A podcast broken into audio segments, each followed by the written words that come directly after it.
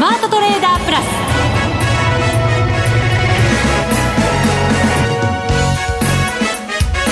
全国のリスナーの皆さんこんにちは。内田まさです。この時間はザ・スマートトレーダープラスをお送りしていきます。この方をご紹介しましょう。国際テクニカルアナリスト福永博之さんです。こんにちは。よろしくお願いします。よろしくお願いしますさて大引けの日経平均株価ですけれども、はい、546円97銭安。2万8708円58銭で引けています、はい、なんかずるずるずるっと5番になってなんか雰囲気変わっちゃったなっていう相場でしたけれど、うん、そうですね、えー、まあ昨日も結構上値が重たくてですね。で、まあ、今日も寄り付きはマイナスでのスタートということになったんですけどまあ、5番に入ってから今の内田さんの話にあったようにちょっと様子が変わりまして、で、まあ、あもう本当にあの、時間を追うごとに株価水準が切り下がっていくというような、はい、久しぶりに、なんていうんでしょうかね、あの、売り圧力が強いなというのを感じたんですが、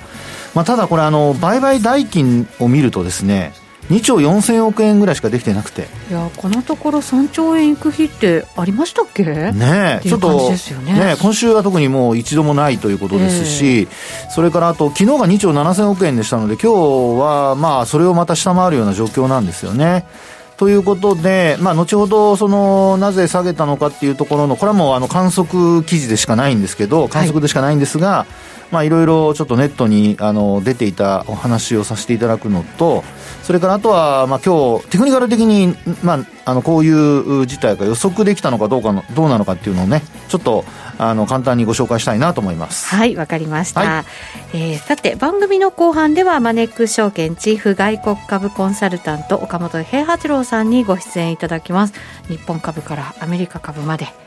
今日はねすべてお伝えしていこうかと思いますのではい。でね、ぜひぜひ皆さん最後までお聞きください。そして番組ではリスナーの皆さんからの質問を募集しています。パーソナリティの福永さんレギュラー出演者の岡本さん吉田さんへの質問をぜひお送りください。番組ホームページにあるスマトレ質問箱からお願いいたしますそれでは進めていきましょう。この番組を盛り上げていただくのはリスナーの皆様です。プラスになるトレーダーになるために必要なテクニック、心構えなどを今日も身につけましょう。どうぞ最後までお付き合いください。この番組はマネックス証券の提供でお送りします。スマートトレーダー計画、よーいドンさあ、それではまずは足元の株式相場からです。改めて日経平均株価今日は大幅安ということになりました。546円97銭安、28,708円58銭です。福永さん、なんかいろいろ下げの要因があるとか？そうですね。まあ、あの、具体的に、あの、間違いなくこれだとは言えないんですけど、えー、まあ、あの、そうですね。時給で見ますと、やっぱり今日の下げは何と言っても先物主導っていう形だと思うんですね。はい、というのは、あの、先物のその売買枚数っていうのがあるんですけど、あの、今日の売買枚数がですね、えー、っと、これ見てみますと、えっと、52,967枚。はい。1枚2枚って数えますね。はい。52,967枚。はい。で、昨日がですね、4万飛んで42枚なんですよ。もう今日はすごく増えてると。そうなんですよね。はい。で、圧倒的にその、まあ、下げ始めたのが、えっ、ー、と、時間帯で見ますと、ちょうど1時過ぎぐらいから、はい。で、そのあたりから、まあ、午前の安値を、まあ、下回り、で、あと、もう、あの、さみだれ式にどんどん売り物が出てくるということで、まあ、日中足をご覧いただける方は、あの、売買高も一緒に、表示してみていただくと、まあ、その売り圧力の強さというのがですね、お分かりいただけるかなというふうには思いますけどね。はい、それはでもなぜ先物が売られ始めたのか、はい、出来高ができてきたのかというところですけど。ね、そうですよね。えで、あのー、まあ、一般的によくその引き合いに出されるのが、まあ、例えばアジア市場の値動きですよね。あの、上海総合指数、あるいは香港反戦指数が安かったりだとか、はい、まあ、そのあたりが、あの、まあ、えー、売り材料になったりだとか、はい、あるいは今度あの、時間外のあの、まあ、ニューヨーク等のですね、あの、ダウだとか、うん、あるいはナスダックとかの先物が安いとかっていうことも、はい、あの、よく引き合いに出されますよね。うん、で、さらにはですね、えー、っと、まあ、あ例えばですけども、為替が、最近はもう円安なのであまり出てきませんが、ええ、まあ、円高に触れたりなんかすると、まあ、リスクオフで、あの、まあ、円買いに入ったとかですね。今日は、はい、まだそれでも114円台をなんとか今保っていて、飛び4銭から飛び5銭ですけれども、ええ。えっ、と、113円台もありましたね。ね。ええ。まあ、ただ113円といっても、114円割ったっていうぐらいのところなので、はい。まあ、基本的に113円を、例えば113円の半ばまで行ったとか、まあ、それでも113円の半ばっていうと、ちょっと前と比較すれば、もう全然の円安ですから、まあ、短期的なというか、あの、上値の重しになることはあっても、今日のようにこう、どんどん売り込まれるっていう流れには、まあ、通常ですと繋がらない水準だとは思うんですよね。為替はじゃあ、上昇相場の中の、まだ一旦の調整というぐらいなんですかね。はい、そうですよね。はい、で、あとは、もう、その、先ほどお話したネットのっていうきあの話なんですけど、えまあ、ただ、あの、ネットといってもどこでも何でもいいわけではなくてですね、あの、選別しないとね。そうそうそう、えそうですよね。で、まあ、やっぱり、あの、日経なんかのですね、記事を、まあ、見てみると、えまあ、実際のこの、えー、情報元になった報道はどこにあるのかちょっと探したんだけど見つからないんですが、ええ、あの、一部には、やっぱりあの、今ちょうど選挙期間に入ってるじゃないですか。衆議院の選挙。ね、はい。え、で、あの、解説に出てきたものはですよ、あの、まあ、自民党が議席数を減らすという話と、はい。それからあと、まあ、あの、過半数をですね、維持できるかの攻防じゃないかと。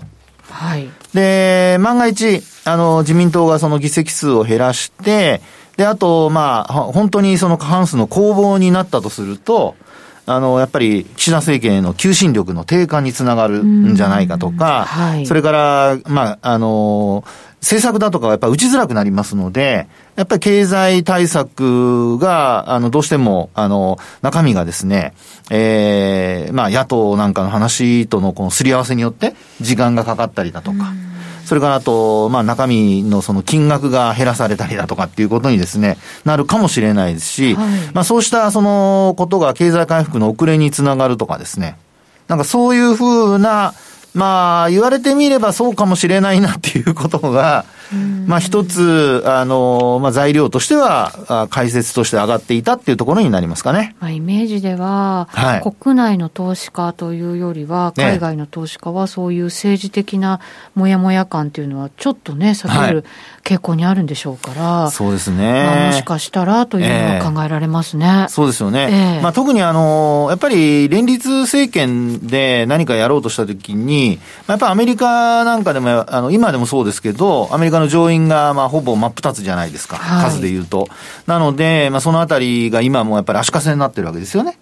まあ、いわゆるその決まらない政治っていう、政治がまあ、あの、決着つかないっていうようなことになりかねないので、うん、まあ、今はその過半数をやっぱり超えられるかどうかっていうところが、まあ、そうしたやっぱり懸念をこう呼ぶ一つのポイントになってるんでしょうかね。うん、えー、まあ、もちろんこれ分かりませんからね。そうなんですよ、ね、はい。で、あのー、まあ、それがまず一つ、こう、まあ、いわゆるファンダメンタルズとかって言われる中で見た、ポイントじゃないかなと思うんですけど。そしてじゃあテクニカルですね。はい。はい、で、テクニカルでは、ええ、あの、まあ、これは実はまあ、いろんなところにも、あの、今週の頭から私、あの、指摘して書いてたんですけど。まさかのこの下落が予感して。いや、予感じゃない。よ予見かな？違うんです。予想？予想、予想、予想じゃなくて、予想っていうとなんか、もうラジオ日経ですからね、パカパカ走るものと一緒にしないでください。予想じゃないですよ。それも大事なんですあれだって科学的にいろいろ系統とかあるんですから。え、そう、そうですよ。そうですよ。基づいてるんですよ、だってって言うと怒られちゃいます。すいません、謝ります。で、あの、どういうことかというと、あの、今週、まあ、例えば月曜日、あの、まあ、25日線に接近したとか、はい、火曜日25日線に押し返されたとか、ええ、あと水曜日25日線を上回ったなんていう話ありましたよね。そうなんですよ。だからね、はい、テクニカル的には、はい、ちょっとずつ改善はしていて、25日が下向きなのは気になってましたけどね。まあ、そこがやっぱり、まあ、ちょっと自慢させてもらうと、原稿に書いたことで言わせていただくと、プロか素人かの違いですね。そうですよね。というのはですね、えー、あの、まあ、シンプルなんですけど、やっぱりあの25日移動平均線の向きっていうのがすごく重要でして、いやだって下向きですと、超えたところでつるんとなんか滑り台みたいに滑っちゃいそうなイメージあるじゃないですか。うまいこと言いますね、内田さん。だってそう見えますもん。いや、本当そうなんですよ。ねでね、これね、実はね、直近でもね、全く同じパターンがあるんですよ。で実はもう皆さん忘れてるかもしれない。私のようにチャート毎日見ててですね。私のようにあの ちょっとすみません、今日はね。はいあのーまあ、8月のですね、日付で言うと、これはですね、例えばですけども、あの、例えばというか、8月の10日から、はいえーっと、16日までの期間を、まあ、25日線とあとローソク足の位置関係を見ていただくとわかるんですが、ええ下向きの25日線に押し返されて、で、まあ、10日の日はもうちょっとダメかなと思いきや、翌営業日に上回ったと。うん。で、さらにその翌営業日、この12日になりますけど、これは、まあ、上髭で、あの、陰線で、まあ、ほぼ安値で終えたんですよね。はい。ただ、その日も25日線を上回ったと。なんとかね。ね。で、あと、あのさらに、えー今度は、あー13日になりますが、まあ、ここもなんとか、まあ、25日線を上回った。ただ、この時点までですね、3日間25日線上回ったんですけど、25日線ずっと下向きのままなんですよ。そうですね。ね。ええですから、よく私、いろんなところで書かせていただくんですけど、あの、レポートで書くときは、必ず、あの、株価、まあ、維持するだけじゃなくて、あの、上向きになるところまで、あの、維持するところまで見ないと安心できませんよっていう話を、まあ、書くんですけど、えええー実際にその翌営業日16日になります。これ土日挟んでなので、えーその後、8月の16日にズドンと落ちてしまったと。いう格好ですね。で、結果その後8月の20日まで安値、つあの、年初来安値をつけに行くところまで下落してますからね。そうなんですよね。はで、今回、やっぱりあの、この特徴的な動きを、あの、頭に入れてというか覚えておくと、実はここで単にその25日線を下回るだけじゃなくて、まあ私が書いたのは5日線を下回ると、200日移動平均線も下回る可能性がありますよと。で、さらに言うと、75日線もひょっとしたら下回るかもしれないですね。ええちょっとこれ状況良くないですね。そうですね。ですから今日の下げというのは、まあやっぱりその売り方としては、ギリギリやっぱり、あの、まあ売り込む。タイミングとしては、あの、最後のタイミングで、はいで、なおかつ、ここから水準をドカンと切り下げておかないと、25日前の株価というのが、これ実はですね、あの、ちょうど9月の14日高値をつけたじゃないですか。はいその翌営業日、9月15日というのが、ちょうど今日を含めた25日前。応答日なんですよね。はい。ですから、ここからどんどん、まあ、あー株価は落ちてくるわけなんですけど、下がっていくわけなんですが、まあ、ここで、あのー、実際の、まあ、今のリアルタイムの株価がこう、下に水準落ちていかないと、25日線の下向きの角度っていうのはだんだん今度緩やかになってきちゃうんですよね。ですので、あのーここから、まあ、ここまではちょっと下げの理由のお話ですけども、ここからですね、じゃあ今度反発に向かうかどうかっていうところですごく重要なのは、さっきお話ししたこの75日線。はい。これを、あの、の維持できるかどうか。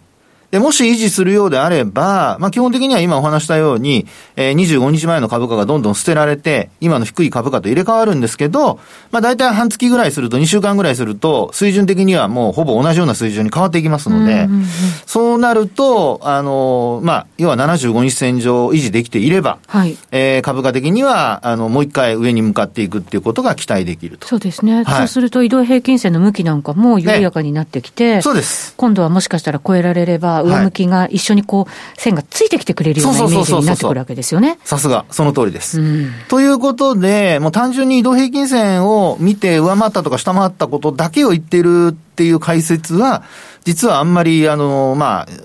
意味ないわけじゃないんですけど、はいあの、先を読んでるわけでも何でもなくて、そうですねげはい。現状を話してるだけなんですよね。テクニカル分析って、はいなんかこう、過去っていうようなね、言い方をする人ももちろんいますけど、はいでも、そうじゃなくって、先を考える上ですごく大事なものなんですね。そうなんですね。ええですから、あの、今後こうなったら、あの、株価がこういうふうに、まあ、例えば移動平均線の向きがこう変わるとか、はいあるいはこの移動平均線のその水準がどう変わっていくとか、そういうことをですね、頭に入れておくっていうことが重要なので、はいまあ、それをですね、えーしっかりと、あの、今後、あの、頭に入れて、えーこう見ていただくようになると、だいぶ、こう、見方が変わってくるんじゃないかなというふうには思いますけどね。結果、もうしばらく我慢ってことですかね。そうですね。ええであと、昨日ちなみにに、あの、えーっと、日経 500? はい。これは25日線上回れませんでしたから。それも、あの、一つヒントになったかと思います。最後に嫌なことを ぶっ込んできました。いやいやはい。ということで、以上、スマートトレーダー計画、用意ドンでした。ここからは、マネックス証券からのお知らせです。投資家の皆様、マネックス銘柄スカウターをご存知ですか？マネックス銘柄スカウターは、マネックス証券に口座をお持ちの方が無料でご利用いただける日本株銘柄分析ツールです。マネックス銘柄スカウターでは、売上高や営業利益など重要な業績指標を過去10期以上にわたりグラフ表示することができます。自分でデータを整理する手間をかけずに、長期的な視点で企業を分析することが可能です。また、マネックス銘柄スカウターには、10年スクリーニングという機能がございます。通常提供されているスクリーニング機能は直近の通期業績や今期の会社予想などを対象にすることが多いのですが、10年スクリーニングなら過去10年間の業績や直近の四半期業績での銘柄選びが可能なので、長期視点で自分に合った銘柄を探し出すことができます。さらに、マネックス銘柄スカウターはスマートフォンへの表示最適化も行っているので、外出先などでも場所を選ばずスムーズに銘柄分析を行っていただけます。また、マネックス銘柄スカウターの活用術も、マネックス証券のセミナーやホームページで紹介していますので、ぜひご覧ください。マネックス銘柄スカウターは、マネックス証券に口座を開設いただくと、無料でご利用いただけます。マネックス証券の口座は、無料で開設できます。日本株投資の強い味方、マネックス銘柄スカウターをぜひお試しください。マネックス証券での取引に関する重要事項。マネックス証券が扱う商品などには価格変動などにより元本喪失、元本超過損が生じる恐れがあります。投資にあたっては契約締結前交付書面、目論見書の内容を十分にお読みください。マネックス証券株式会社、金融商品取引業者、関東財務局長、金賞第165号。スマートトレーダープラス今週のハイライト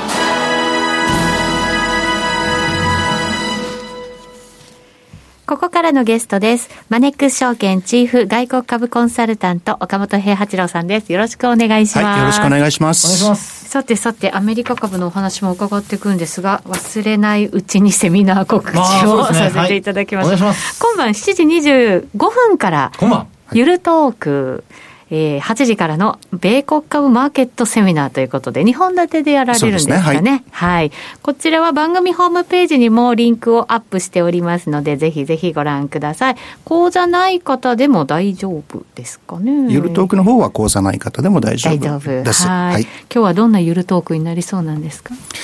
できるだけあの、ゆるいこう話をしたいと思うんですけど、はい。なかなかそうならないんですよね。結構真面目な話になりまして。そうですか。でもとてもあの、興味深い話になると思いますので。なんか岡本さんの人柄がね、現れるような感じだと思うんですけど、米国株も、でもこれ、日本株とはやっぱりまだまだ相場雰囲気が違いますよね。うん、そうですね。ねアメリカ見てると、なんで日本こうなのかな本当思いますけど正直言うと。そうですよね。8時からの米国間マーケットセミナーではそんなお話も出てくるのではないかと思います。そしてもう一つ11月1日月曜日は GAFAM の決算発表を振り返り、えー、ライブ配信を8時からされると、はい、そういうことですね、はい、そうですよね。決算ももうで揃ってくる感じですもんね。11月1日になると。はい、はい。まあ、あのアメリカのマーケットの時価総額の20 23%くらい今占めてますんで、そういった意味では、あの、要注意と言いますか。いや、本当そうですよ、ね、全体相場をまだまだね、牽引していく存在であり続けるわけですもんね。ここをやっぱりしっかり見ておくことで、アメリカ株の先行きもしっかりと見えてくるという。うん、そうですね。いや、はい、本当そう、あの、おっしゃる通りだと思います。はい。ぜひぜひこちらもご参加いただきたいと思います。詳しくはこちらマネックス証券のホームページをご覧いただきたいと思います。さあ、早速マーケットの話いきましょう。アメリカ株、はい、今の現状、どんなふうに考えていらっしゃいますか？えあの S&P500 の方は9月の2日にですね、はい、えー、4546ポイントで、まあ、史上最高値を更新したわけなんですけれども、はい、まあ、その後、あのー9月のその歴史的に弱いという調整がありまして、ちょっと弱含んだんですね。ただ、あの、そこからまた回復してきたということで、あの、一旦あの50日移動平均線を切ったんですが、またこう、戻ってきたと。はい上に上がってきたと。で、昨日の引け4536ポイントですから、あとまあ10ポイントで史上最高値をまた更新するようなレベルまで回復してきたということなんですけれども、実はあの我々日本人の投資家、つまり円建ての S&P500 っていうのは、10月14日にすでに、えー、史上最高値をまたつけてるんですね。で、昨日も、あの、オールタイムハイを更新しているということで、うん、51万7579円っていうのが、円建ての S&P500 のレベルになっています。はい、なるほど。なかなかこう、強さがね、止まらないというのが、うん、はい、現状なのかもしれませんけれども、その、9月のマーケット、一旦まあ調整した時の理由というのは、はい、一体何だったんですか？えー、第三四半期のその決算発表、今まさに行われてるんですが、えー、その前ですよね、えー、決算発表の前に、業績の下方修正が起きていたんですね。あ、そうですか。で、その下方修正の件数なんですけれども、えー、これ過去最高に近い数字だったんだそうです。で、正確に言いますと、こう2011年から3番目に多い下方修正が起きていたと。9月後半。えー、10月の頭そんな状態だったんですか、うん、そうなんです、そうです。で、これ正確、あの、理由はなんですが、えー、このサプライチェーンがやはりきっかけということでありまして、大半はあの供給の方が問題と、要は需要の方は問題はないと、引き続きこう、あの、旺盛なんだけれども、供給できないっていうことが理由に挙げられておったとい。うことで、まあ、下方修正が起きました。と。で、その後に決算発表となりましたんで、期待値が下がった後で、まあ、それを上回る決算発表を出しているということで、マーケットは交換して、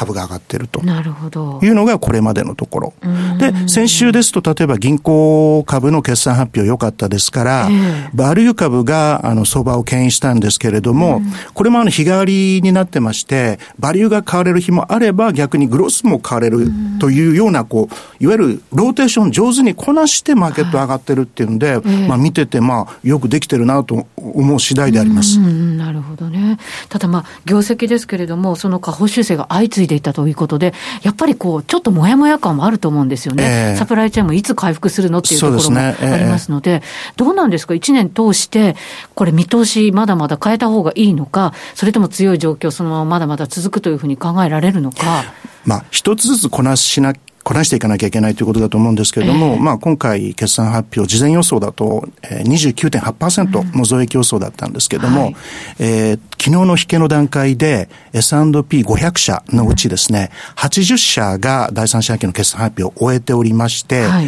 現時点で、えー、前年同期プラス36%なんですよ。30%予想に対して今のところプラス36になってまして、はい、で、83%の企業が事前予想を上回っていると。いうようなのがこう現状なんですね。はい、で、そのおっしゃった来年のことにつきましては、あの、数字はまあ過去の数字ですから、そのあの決算発表を行った後に会社のマネジメントによりますガイダンスっていうのがありますんで、で、その時に、えー、今後の方向性についてどう思うか、その辺のマネジメントのコメントをチェックする必要がある、だと思います。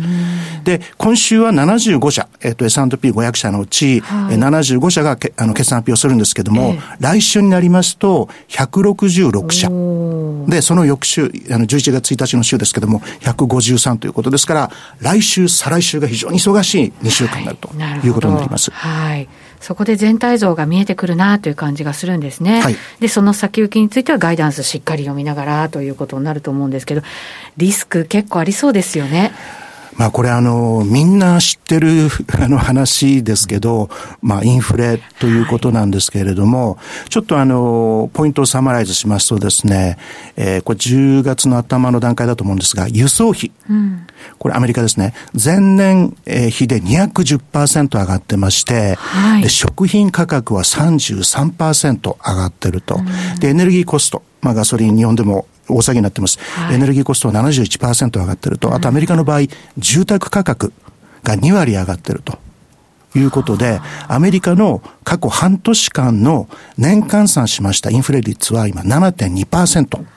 というレベルでして、これって1980年代初頭以来の高高水準ということで、で、加えて、あとあの、アメリカの中小企業では労働力が不足していると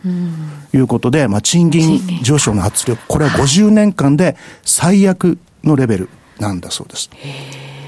ですから、まあ、今まであの、コロナ禍のえー、コロナ禍において経済成長できるか、経済成長を推進するというのがフォーカスだったわけなんですけども、今度はインフレを抑制する方に、その政策を転換しなきゃいけない。まず転換する過程にあると。いうのが現状かということであります。ですから繰り返しになりますけれども、このインフレに関するニュアンスもですね、はい、今回の決算発表で見えてくるはずなので、まあ、そこをよくあの吟味していかなきゃいけないということだと思います、ね、企業がどれだけの影響をやっぱり抱えてしまっているのか、あとどれだけ続くと考えているのか、やっぱりしっかりね、その辺考えていかなきゃいけませんよね。なんかこの時期のアノマリーがあるって聞いたんですけど。うん、あのー、このベータ値の高い銘柄がですね、うん、1年間の最後の四半期、第4四半期ですね、10、11、12、そのアウトパフォームする傾向があるということなんですね。はい、ベータの高い銘柄が、はい、で、これって、要はアメリカのロングオンリーの機関投資家が1年の最後にリターンを上げるために、そのベータを高い、ベータの高い銘柄をね、買ってくるっていうのが歴史的にあるんだそうです。はい、なるほど。で、あとこの今、この、あの、高ベータ株っていうのは、歴史的にバリエーションで見ると2割ディスカウントだと。いうことなので、今年の第4四半期は例年以上にベータ、ベータ銘柄が、高ベータ銘柄がマーケットアウトパフォームする可能性があるんではないかと。いうのがあります。はい、あと、あの、10月に関してなんですけれども、10月の最初の10日間っていうのは、最初の10日間より弱い傾向がある。1か月間で見ると最初の10日間はしっかりしてるんだけど、後半10日間は弱いっていう、その傾向があると、これも、あの、あの、過去93年間そうらしいんですよね。月足で見ると陰線的なね。はい。なので、まあちょっと後半、あと10日弱ですかね。はい。ちょっと注意が必要だと。で、ね、あと、決算発表も行われてますから、はい、まあ、綱引きになるんだろうなということだと思うんですけどそうですね。動き始めるとすると、またその後、決算終わって全体像見えたところでっていうことになるのかもしれませんが、テスラの決算も発表されましたね。うん、そうですね。これは、あの、半導体不足、それから、あの、港が混んでいて、なかなか荷物が動かないと。あと、電力会社による、これ、地域別の電力停止っていうのがアメリカでもあったんですけども、はい、こんなんがあって、フルに生産できなかったというふうには言ってるんですが、うん、それでも予想を上回る決算発表を行っていると。いうことであります。えー、昨年、えー、前年同期比で 135%EPS アップして1ドル59セントと。はい、まあ、引けた後に、あの、株価は1.3%程度かな、あの、下がってるんですけれど、まあ、これはあの、ニューヨーク時間になって、テスラを見てるアナリストたちが、今後のその見通し、どういうようなこう、調査を行って、分析を行って出してくるか、それでまあ、株価のパフォーマンス決まってくるんだと思うんですけれども。やっぱりいろんなリスクがある中でも、必要とされるというか、強いところは強いっていう感じがしますよね、やっぱりでもね。素敵に1日に1回ぐらいはあのテスラの車見るようになりました。でも本当そうですよね。以前に比べるとね、見るようになりました。日本でもね。はい。それだけやっぱり買う人が増えてるんだなっていう感じはね、ありますよね。えー、岡本さんにお話しいただきました。また次回楽しみにしております。ありがとうございました。ありがとうございました。さて、あっという間にお別れのお時間です。ここまでのお相手は、福永博之と、あ、ハッチです。内田さみでお送りしました。それでは皆さん、また来週。ま、来週この番組はマネックス証券の提供でお送りしました。